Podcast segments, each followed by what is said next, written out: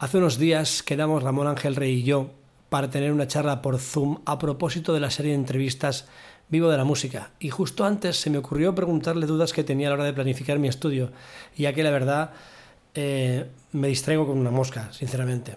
No me podía ni imaginar toda la valiosa información que Ramón estaba a punto de darme. Hoy al repasar el vídeo no tenía más remedio que compartir esos consejos y claves tan valiosas con todos vosotros. Por supuesto, después de que Ramón me diera permiso. Y esto es lo que habló, lo que me comentó. No te pierdas ni un solo minuto sobre las claves para estudiar pop y jazz. Más batería. Todo sobre la batería y para la batería. Entrevistas. Análisis de productos. Curiosidades historia de la batería, donde en este podcast más batería. Bueno, tío, en esto ya, me sale cómo es la, mi profesión, ¿no? Me, necesitas, bueno, necesitamos todos orden, tío. Sí, orden. si tengo que hacerme un horario y si no es una locura hostia, aquello de, aquello de ponerte un objetivo, decir, esto es lo que quiero hacer, y al... Bueno, yo qué sé, no te, doy la chapa ahora con esto, pero suele, mira, te, lo explico muy rápido. A la hora de organizarse, es fundamental lo de tener un repertorio. Que el repertorio puede ser amplísimo, pero tú no lo vas a hacer amplísimo, lo vas a reducir. ¿Sabes? Para no liarte, tío. Porque encima estamos o sea, esa sería la primera pieza. ¿Y por qué lo de tener claro un repertorio? Que sean a lo mejor o los 10 temas de un bolo o en estos tiempos que a lo mejor no vamos a tener bolo, tener tres o cuatro cosas claras que funcionen como repertorio. Uno puede ser un estudio de caja, otra cosa puede ser realmente pues aprender un tema. Vale, eso sería el repertorio. Si tú tienes imagínate estos días que realmente a lo mejor no hay mucho tiempo para, en mi caso, yo no tengo ni pad de práctica en casa. Yo practico las escobillas encima de una carpeta. Sí, va bien una carpeta para las escobillas. Sí, eso es lo que yo hago. Entonces me puse como cuatro o cinco cosas que quería profundizar y todos los días hago eso. ¿Por qué? Porque si tengo un repertorio claro, ese repertorio me va a ir arrojando primero dudas que tendré que resolver sobre técnica, me irá arrojando dudas que tengo que resolver sobre lectura y me irá arrojando dudas que tendré que resolver sobre improvisación. Qué guay. y esas, esas son las cuatro historias que yo practico. Claro, claro, sí, porque así te, Sí, te organizas, pero, o sea, ¿qué haces? ¿Lo divides por tiempos, por ejemplo, o, no, un tiempo específico? No tanto, no tanto por tiempos, pero acaba siendo una división más o menos por tiempos, pero no, no soy muy estricto con los tiempos. Lo que pasa es que no, no, lo que trato es de no pasarme y a lo mejor hacer tres horas de una cosa y no, no, eso no funciona. más o menos lo voy llevando igualado, pero me suelo concentrar más en lo que no me sale. Imagínate, si estoy practicando una historia, pero yo veo que de manos ya la tengo bien, pero es la lectura lo que no me deja leerlo bien, porque imagínate, está escrito, yo qué sé, en 6x8 y no estoy tan acostumbrado, o, o, es algún compás de amalgama o cosas así que no estoy tan acostumbrado a leer. Entonces ahí sí que potencio durante unos días, que a lo mejor puede ser un mes entero, la lectura en ese aspecto. Pero lo de dividir en cuatro cosas, siendo la principal el repertorio, y que ese repertorio concretísimo te dé las herramientas para practicar lectura, para practicar improvisación y para practicar técnica, esa es la clave para, para tener un orden. Si no, se vuelve uno loco, tío. Claro, yo por ejemplo, yo por ejemplo te, comentaba que quería empezar con el tema del jazz, y entonces, sí.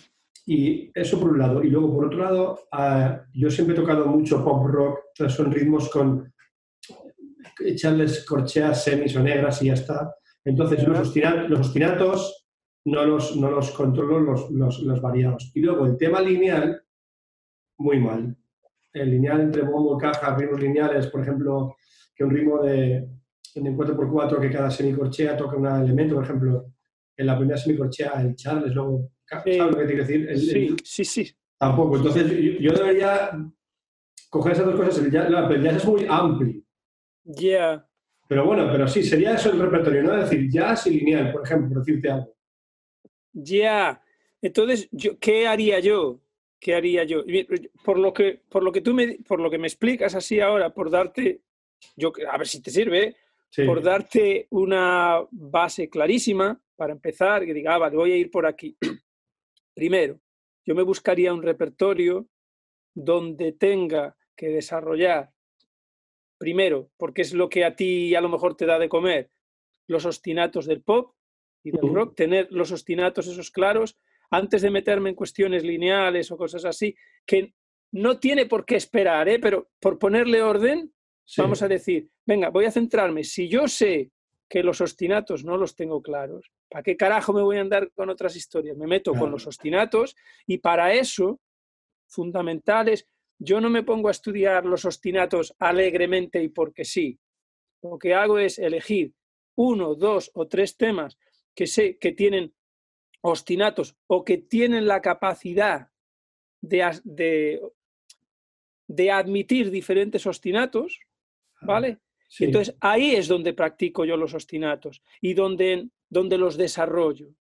Entonces, esa es la primera parte. Y ahora te explico.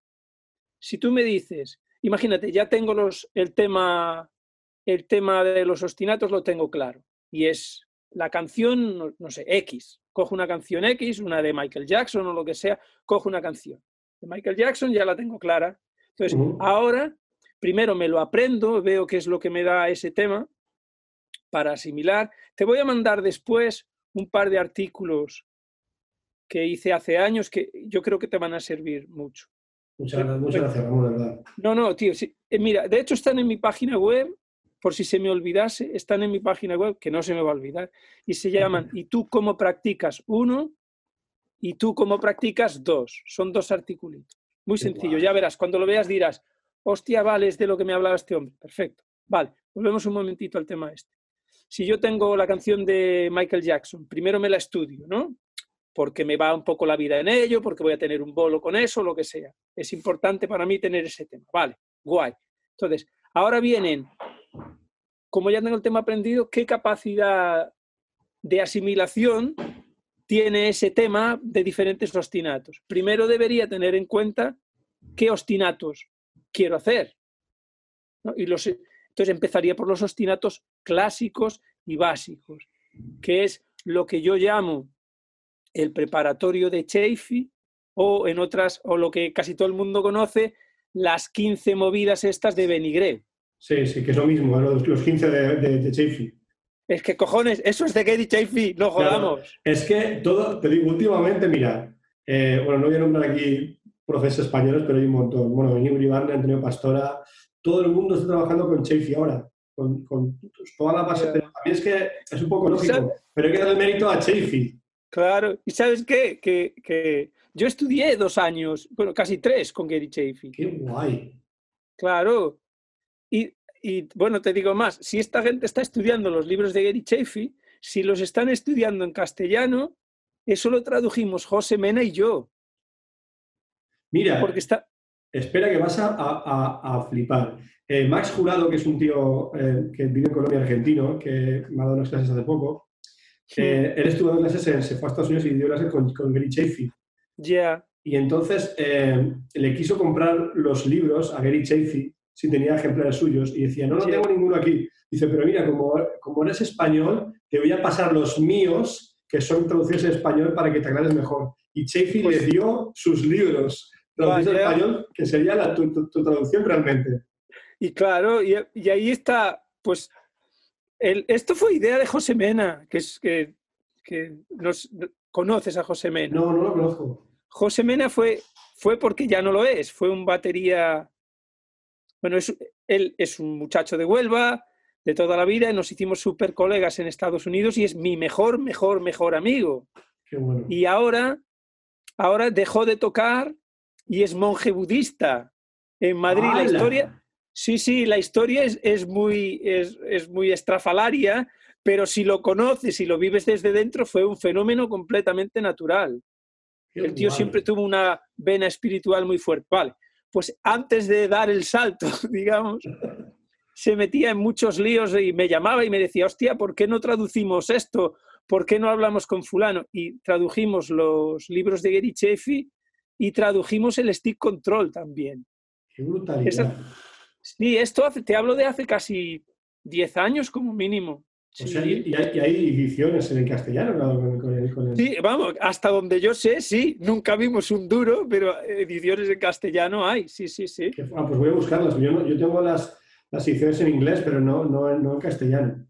Pues bueno, están ahí. Pero mira, lo que te decía. Sí, luego, no, no, no, no. Si quieres, por, por, no liarte a ti, que luego ya me preguntarás tú lo que quieras, pero sí, sí, si, vas a, si, vas a, ver los ostinatos, yo empezaría eligiendo esos ostinatos clásicos de los, las 15 esta movidas de Gary Chaffee. Sí.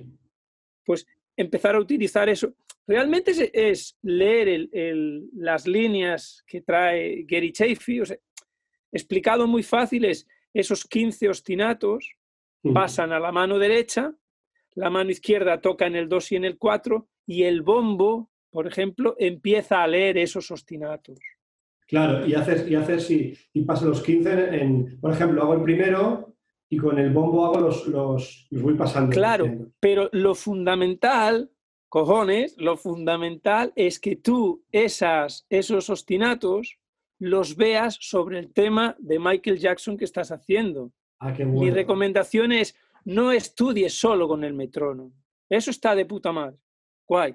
Pero tócalo encima del tema. ¿Por qué? Porque un tema concreto lo que te da es aquello que llamamos un feel concreto. Y por feel, que entendemos? Que la gente se hace un lío con Grove, Fel y todas estas pollas. feel es la subdivisión concreta que hay en ese tema, la articulación concreta que hay en ese tema, la diferencia entre notas cortas y largas, y después la acentuación concreta que hay en ese tema. Claro, muchas pero, veces... pero yo el trabajar el ostinato, si aún no lo domino, claro, tendré que ser primero con metrónomo y luego... Porque lo que tú me estás hablando es de, de mezclar ostinatos en el tema sí, mismo, ¿no? Sí, pero mira, por ejemplo, sí, sí. Si, ya, si imagínate, el tema va muy rápido, Sí. Y tú no puedes tocar los 15 porque te, haces, te hace la picha un lío, ¿no? Y dices, hostia, Claro. ¿qué voy a hacer? Vale, pues tú, te- lo, mi recomendación es, tú apréndete un trozo del tema, bien de memoria, que lo puedas cantar. Imagínate que es Billie Jean. Pues yo me pillo chan, chan, chan, chan, chan, chan, y eso me lo voy cantando. Entonces sí que me pongo el metrónomo, y- pero voy cantando eso. Chan, sí. y si no lo puedo cantar, lo tengo muy metido en la cabeza. O sea, esa es el, la atmósfera en la que me voy a mover mientras practico estas cosas. Para darle un sentido, ¿no? Al, al ostinato, si no, claro. Claro, tío, si no, ¿para qué carajo practicas? Uno de los problemas que yo veo en... Sí, realmente es un problema, tío, que veo en los alumnos es que en el local no practican, echan palos toda la tarde, que es otra película. En el momento en el que tú empiezas a cantar un tema y empiezas a tocar encima, entonces sí que estás practicando música. Y esto pone un puente directo con la música de verdad. Si tú imagínate, te tiras un día, media hora haciendo chan, chan, chan, chan, el día que a ti te caiga, imagínate, un solo que te den una introducción en ese tema, ese tema lo tienes ya tan asimilado. Está ya tan interiorizada la manera de subdividir, la manera en la que suena, que es muy difícil que tú hagas un Cristo ahí. Otra cosa es que tú practiques, por un lado, los patrones en tu local y luego que cuando la gente empieza a tocar chan, chan, a ti se te ocurra entonces tocar algo maravilloso. Es pedirle mucho al Claro, cuerpo. claro, claro, claro. que haga esa relación, que haga esa relación en el escenario. Esa relación hay que fortalecerla, creo yo, Sí, sí, en, el, sí. en el local. Entonces, por ejemplo, yo cojo un ostinato, ¿no? Pero aún sin dominarlo, tú dices que estaría bien tocar encima de, de- de música.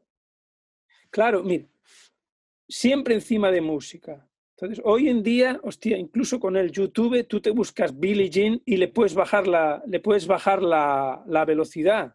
Sí, no, yo, tengo un tengo un montón de herramientas en casa para eso pues le puedes bajar al principio la velocidad. Yo lo que, yo lo que digo es que de la manera que sea, siempre se toque con música en la cabeza. Claro, claro. Si no, si no es de verdad, si no está sonando de verdad la música en el local, si no tienes manera humana de ponerla a sonar en el local, como mínimo que te la cantes, que seas capaz de cantarla. Claro. O, y si no eres capaz de físicamente cantarla, porque de repente es muy complicada, que en tu cabeza suene, suene muy potente. Vale, pues esta es la cosa.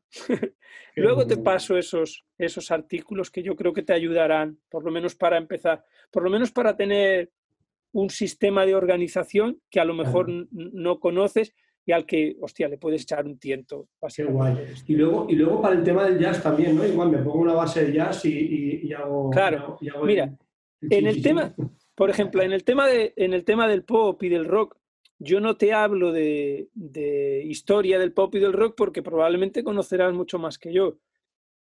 En el caso del jazz, yo lo que hago para explicarla es siempre tener en cuenta el contexto histórico. Claro, sí, lo que me explico. El sí. Me explico. Claro, no es lo mismo, ni, mira, te lo voy a poner en, en, términos de pop. No es lo mismo tocar, o sea, tú dices, voy a practicar pop. Históricamente no es lo mismo tocar el pop que se tocaba en los primeros 60 con los Beatles, claro. o a lo mejor con los Rolling Stones o cosas así, o el pop que se toca hoy en día. Es que, claro. pues con el jazz es exactamente lo mismo. Entonces, te explico una primera cosa que seguramente te parecerá curiosa, que es, yo la historia del jazz, bueno, lo tienes en el PDF que te envié, la, subdivido, la divido, perdón, de 1960 para atrás sí, y de sí. 1960 para adelante. Va. Entonces, yo qué te diría, teniendo en cuenta ese, esa división, que empieces por escuchar y por entender como mínimo, como mínimo un disco, que es el Kind of Blue de Miles Davis. Empezar por ese disco. Que aún así, si tuviese que, imagínate, ahora que te conozco muy poquito, pero si tuviese que decirte, el Kind of Blue es perfecto para empezar, pero ya es un pelín demasiado moderno. Entonces, yeah, yo, yeah, por, yo, por ejemplo, pillaría un disco que te va a parecer súper chulo, que van de la manita, que se llama Something Else. Pero yo luego te lo escribo. Ah, bueno, vale. sí, si quieres te lo escribo, te lo mando, no, no, tiene mucho problema. Un disco de Cannonball Adderley que se llama Something Else. Ese disco está fenómeno. O un disco de Miles Davis también que se llama Bags Groove, que está, es muy sencillo y muy, muy fácil de entender. Estos, estos, estos tres pajarracos, ¿no? estos tres discos, estarían fenómeno para empezar, porque ahí escuchas las formas, hay mucho blues, hay muchas composiciones de estructuras A, B, A. Sí, eso, eso, eso, es algo muy conocido para mí, me suena familiar, ¿no? Pues es, exacto. Es como los estándares, ¿no? De, de claro, de mira, que mira son claro. que son... Para, cerrar, para cerrar las cuatro patas de la mesa, si estos tres discos que te digo son estupendos, una cosa que es muy fácil de ver, muy fácil de entender, muy fácil de asimilar y que le va a gustar hasta tu gato, es el disco en directo y vídeo en directo de Diana Kroll, que se llama Live in París. Lo estuve oyendo ayer porque al ver tu DVD hablaste de Diana Kroll y me, me encanta, es, es, es, muy digerible, es un jazz muy, muy...